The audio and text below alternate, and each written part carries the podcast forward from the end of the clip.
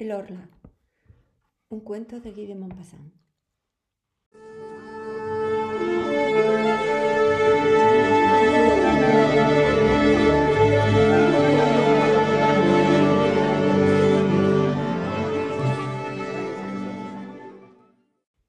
El doctor Marrande, el más ilustre y más eminente de los alienistas, había rogado a tres de sus colegas y a cuatro sabios que se ocupaban de ciencias naturales que fuesen a pasar una hora con él a la casa de salud que dirigía para mostrarles a uno de sus enfermos. En cuanto sus amigos estuvieron reunidos, les dijo Voy a someter a su consideración el caso más raro e inquietante que he conocido nunca. Por lo demás, nada tengo que decirles de mi cliente. Él mismo hablará. Tocó el doctor entonces la campanilla. Un criado hizo pasar a un hombre. Era muy flaco, de una delgadez de cadáver, con esa delgadez de ciertos locos a los que roe un pensamiento, porque el pensamiento enfermo devora la carne del cuerpo más que la fiebre o la tisis.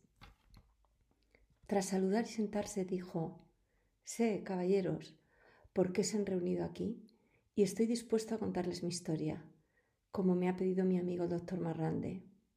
Durante mucho tiempo me ha creído loco, hoy duda, Dentro de un rato todos ustedes sabrán que mi mente es tan sana, tan lúcida y tan clarividente como las suyas. Por desgracia para mí, para ustedes y para toda la humanidad. Pero quiero empezar por los hechos mismos, por los simples hechos. Son estos. Tengo 42 años. No estoy casado, mi fortuna es suficiente para vivir con cierto lujo. Vivía, pues, en una propiedad a orillas del Sena, en Bizarre, cerca de Rouen. Me gusta la caza y la pesca. A mis espaldas, encima de las grandes rocas que dominan mi casa, tenía uno de los bosques más hermosos de Francia, el de Romoir, y delante de mí uno de los ríos más hermosos del mundo. Mi morada es grande, pintada de blanco por fuera, hermosa, antigua, en medio de un gran jardín plantado de árboles magníficos que sube hasta el bosque escalando las enormes rocas de, que les he hablado hace un momento. Mi servidumbre se compone, o mejor se componía, de un cochero, un jardinero, una ayuda de cámara, una cocinera y una lavandera que era al mismo tiempo una especie de criada para todo. Toda esta gente vivía en mi casa desde hace diez o dieciséis años. Me conocía, conocía mi morada, la región y todo cuanto rodeaba mi vida. Eran servidores buenos y tranquilos. Importa para lo que voy a decir.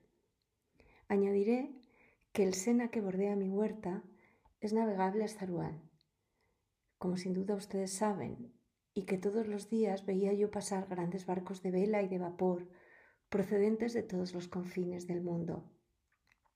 Así pues, el pasado otoño hará un año que, de pronto, me sentí dominado por unos malestares extraños e inexplicables.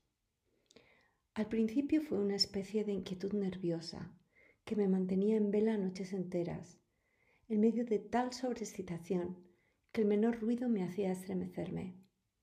Mi humor se agrió. Me dominaban repentinas cóleras inexplicables.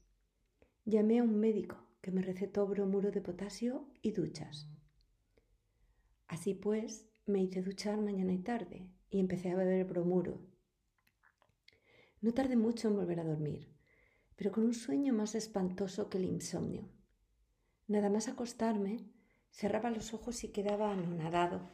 Sí, caía en la nada, en una nada absoluta, en una muerte del ser entero de la que brusca, horriblemente, me sacaba la espantosa sensación de un peso abrumador sobre mi pecho y de una boca que devoraba mi vida por la boca.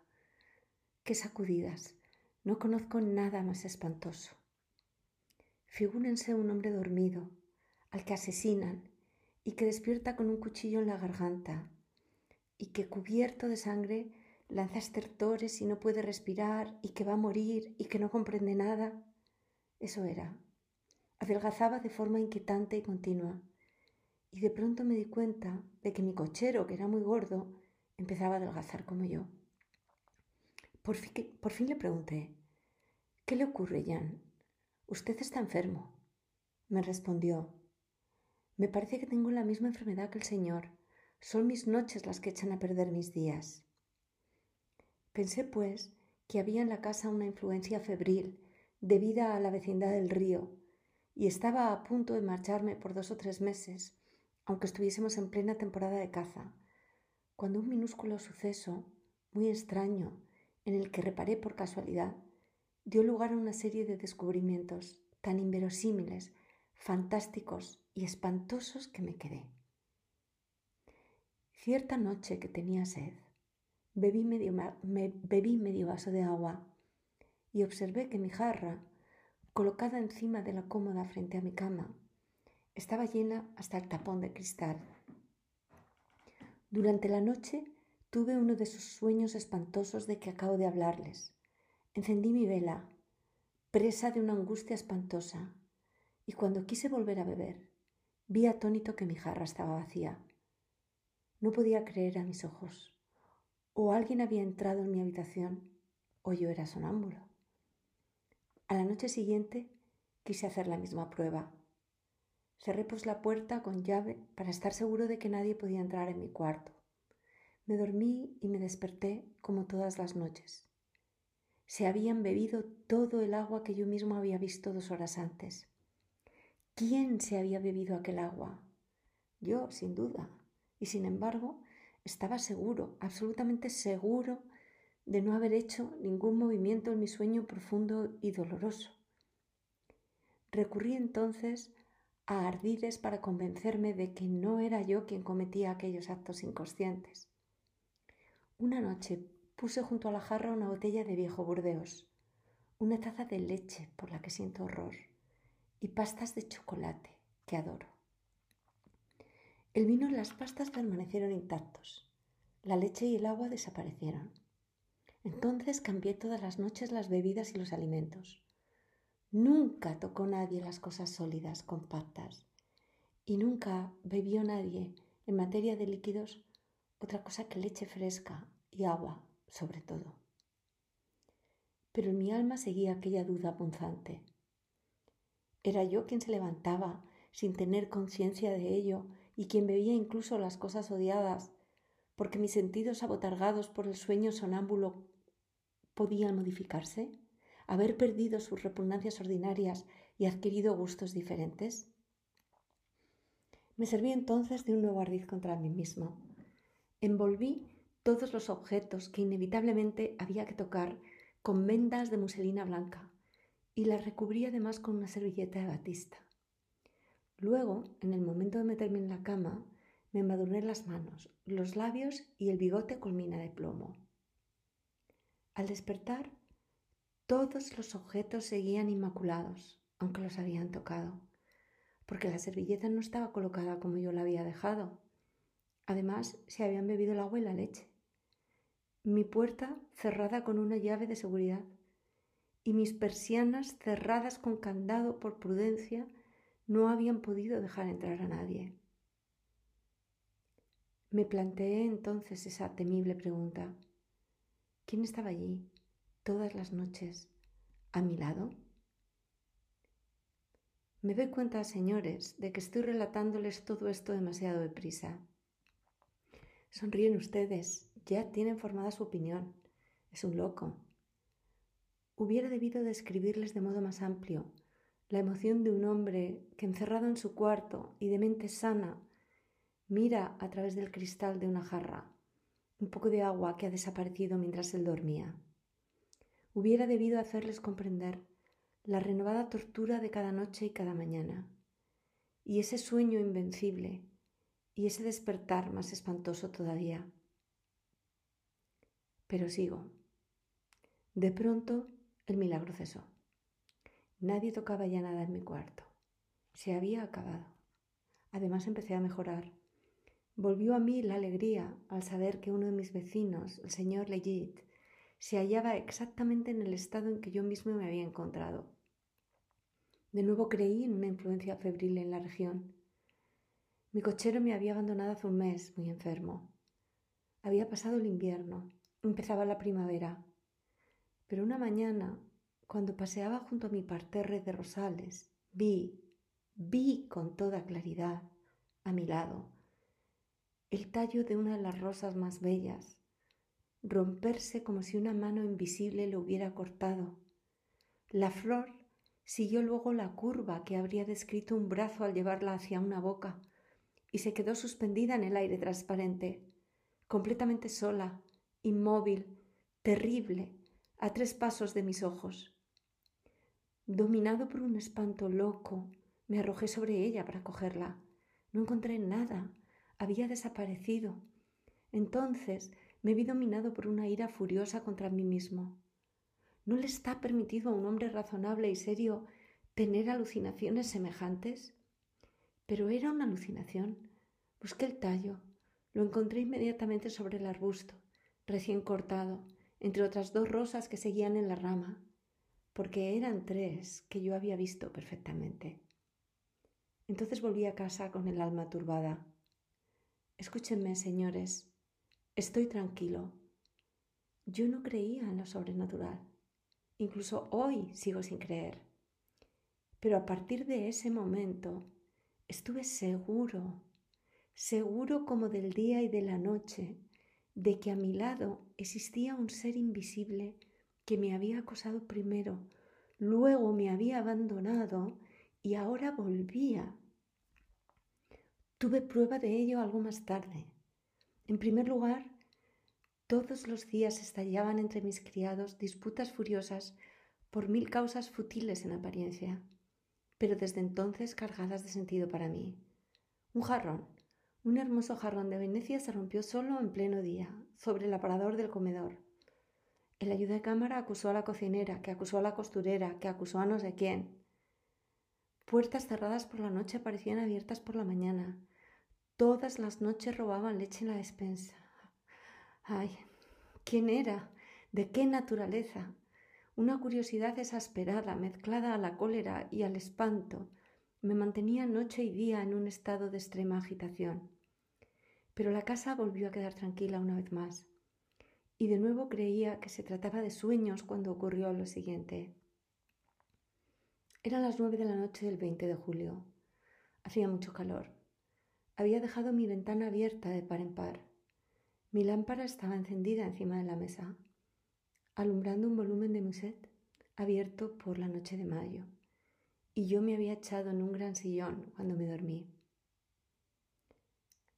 Cuando llevaba unos cuarenta minutos dormido, volví a abrir los ojos, sin hacer movimiento alguno, despertado por no sé qué emoción confusa y extraña. Al principio no vi nada, y luego, de golpe, me pareció que una página del libro acababa de volverse completamente sola. Ningún soplo de brisa había entrado por la ventana. Me quedé pasmado y me puse a esperar. Al cabo de unos cuatro minutos, vi, sí, vi, vi, señores, con mis propios ojos, cómo otra página se levantaba y volvía a caer sobre la anterior, como si un dedo la hubiera pasado. Mi sillón parecía vacío, pero comprendí que él estaba allí. Él. Crucé el cuarto de un salto para cogerle, para tocarle, para agarrarle si es que era posible. Pero antes de llegar hasta el sillón, cayó por los suelos como si alguien huyese delante de mí. También cayó mi lámpara, que roto el cristal se apagó, y la ventana, bruscamente empujada, como si un malhechor la hubiese agarrado en su huida, fue a golpear contra su tope. ¡Ay! Me lancé sobre la campanilla y llamé. Cuando apareció mi ayuda de cámara le dije, he tirado todo y lo he roto todo, traiga luz. No volví a dormirme esa noche, y sin embargo podía haber sido juguete de una ilusión. Cuando despiertan, los sentidos permanecen turbados. ¿No había sido yo el que había derribado el sillón y la lámpara al precipitarme como un loco? No, no había sido yo. Lo sabía sin ningún género de dudas, y sin embargo quería creerlo. Esperen, el ser, ¿cómo lo nombraría? El invisible. No, eso no basta. Le he bautizado el Orla. ¿Por qué? No lo sé. Así pues, El orla apenas me abandonaba a partir de ese momento. Día y noche yo tenía la sensación, la certidumbre de la, presencia de aquel inasequible vecino y también la certidumbre de que él se llevaba mi vida, hora a hora, minuto a minuto. La imposibilidad de verle me exasperaba y por eso encendía todas las luces de mi piso, como si en esa claridad pudiera descubrirlo. Por fin le vi. Ustedes no me creen. Sin embargo, le vi. Estaba yo sentado delante de un libro cualquiera, sin leer, al acecho, con todos mis órganos sobrecitados, acechando a quien sentía cerca de mí. Desde luego estaba allí. Pero ¿dónde? ¿Qué hacía? ¿Cómo alcanzarle? Delante de mí tenía yo la cama, una vieja cama de roble con columnas. A la derecha la chimenea, a la izquierda la puerta que había cerrado cuidadosamente. A mi espalda un gran armario de espejo que me servía cada día para afeitarme y vestirme, y en el que solía mirarme de la cabeza a los pies cada vez que pasaba por delante. Así pues fingía estar leyendo para engañarle, porque también él me espiaba, y de pronto sentí, estuve seguro de que leía por encima de mi hombro, que estaba allí, rozándome la oreja. Me incorporé, volviéndome tan deprisa que estuve a punto de caerme y allí se veía como en pleno día, y no me vi en el espejo. Estaba vacío, claro, lleno de luz. Mi imagen no estaba dentro, y yo me encontraba enfrente. Delante de mí tenía el gran cristal límpido de arriba abajo, y yo miraba aquello con ojos enloquecidos, sin atreverme a seguir avanzando, comprendiendo que entre nosotros se encontraba él y que volvería a escapárseme, pero que su cuerpo imperceptible, estaba absorbido por mi reflejo. Qué miedo pasé. Luego, de pronto, empecé a vislumbrarme en medio de una bruma, en el fondo del espejo, en una bruma como a través de una capa de agua, y me parecía que esa agua fluía de izquierda a derecha, lentamente, volviendo más nítida mi imagen segundo a segundo. Era como el final de un eclipse. Lo que me tapaba no parecía poseer contornos netamente definidos, sino una especie de transparencia opaca que iba aclarándose poco a poco. Al fin pude distinguirme por completo, tal y como me veo cada día al mirarme. Le había visto. Me quedó un espanto que todavía me hace estremecerme. Al día siguiente vine aquí, donde rogué que me retuviesen, caballeros, concluyo. El doctor Marrande, después de haber dudado mucho tiempo, se decidió a viajar él solo a mi tierra. En la actualidad tres de mis vecinos están atacados por la misma enfermedad que yo. ¿No es verdad? El médico respondió, verdad. Usted les aconsejó que dejasen agua y leche todas las noches en su cuarto para ver si esos líquidos desaparecían. Y han desaparecido. ¿No han desaparecido esos líquidos igual que en mi casa? El médico respondió con solemne gravedad han desaparecido. Así, así pues, caballeros, un ser, un ser nuevo, que sin duda no tardará en multiplicarse como nosotros nos hemos multiplicado, acaba de aparecer sobre la tierra. Ah, sonríen ustedes. ¿Por qué? Porque ese ser sigue siendo invisible. Pero nuestro ojo, señores, es un órgano tan elemental que apenas puede distinguir otra cosa que lo indispensable para nuestra existencia. Lo que es demasiado pequeño se le escapa. Lo que es demasiado grande se le escapa. Lo que está demasiado lejos se le escapa. Ignora los millares de pequeños animalillos que viven en una gota de agua. Desconoce los habitantes, las plantas y el suelo de las estrellas vecinas. Ni siquiera ve lo transparente. Coloquen delante de nuestros ojos un espejo falto de un azogue perfecto. ¿No lo distinguirá? y ellos mismos nos lanzarán contra él, como el pájaro enjaulado en una casa, que se rompe la cabeza contra los cristales. Por lo tanto, no ve los cuerpos sólidos y transparentes, que sin embargo existen. No ve el aire de que nos alimentamos. No ve el viento, que es la mayor fuerza de la naturaleza, que derriba hombres, abate edificios, desarraiga árboles, alza el mar y montañas de agua que hacen desmoronarse acantilados de granito. ¿Qué tiene de sorprendente que no vean un cuerpo nuevo, al que sin duda le falta la única propiedad de detener los rayos luminosos? ¿Distinguen ustedes la electricidad? Y sin embargo existe. Ese ser que yo he llamado el Orla también existe. ¿Quién es, señores? Es el que la tierra espera después del hombre, el que viene a destronarnos, a someternos, a domarnos y tal vez alimentarse de nosotros, igual que nosotros nos alimentamos de los bueyes y de los jabalíes. Se le presiente, se le teme y se le anuncia desde hace siglos. El miedo a lo invisible siempre ha acosado a nuestros padres. Ha llegado. Todas las leyendas de hadas, de gnomos, de vagabundos del aire, inasequibles y malhechores, hablaban de él, de él, presentido por el hombre inquieto y ya estremecido. Y todo lo que ustedes mismos, caballeros, hacen desde algunos años, eso que ustedes llaman hipnotismo, sugestión y magnetismo, es a él a quien ustedes anuncian, a quienes ustedes profetizan. Yo les digo que ha llegado ya que merodea inquieto a su vez como los primeros hombres, ignorante todavía de su fuerza y su poder, que conocerá pronto, demasiado pronto. Y para terminar, caballeros, he aquí un fragmento de periódico que ha caído por casualidad en mis manos y que procede de Río de Janeiro. Leo.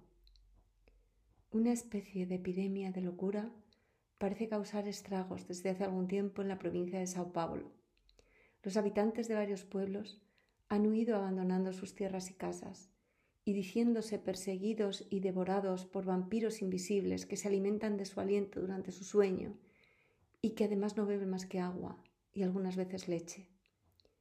Y yo añado que pocos días antes del primer ataque de la enfermedad, de que he estado a punto de morir, recuerdo perfectamente haber visto pasar un gran barco brasileño de tres palos con las banderas desplegadas.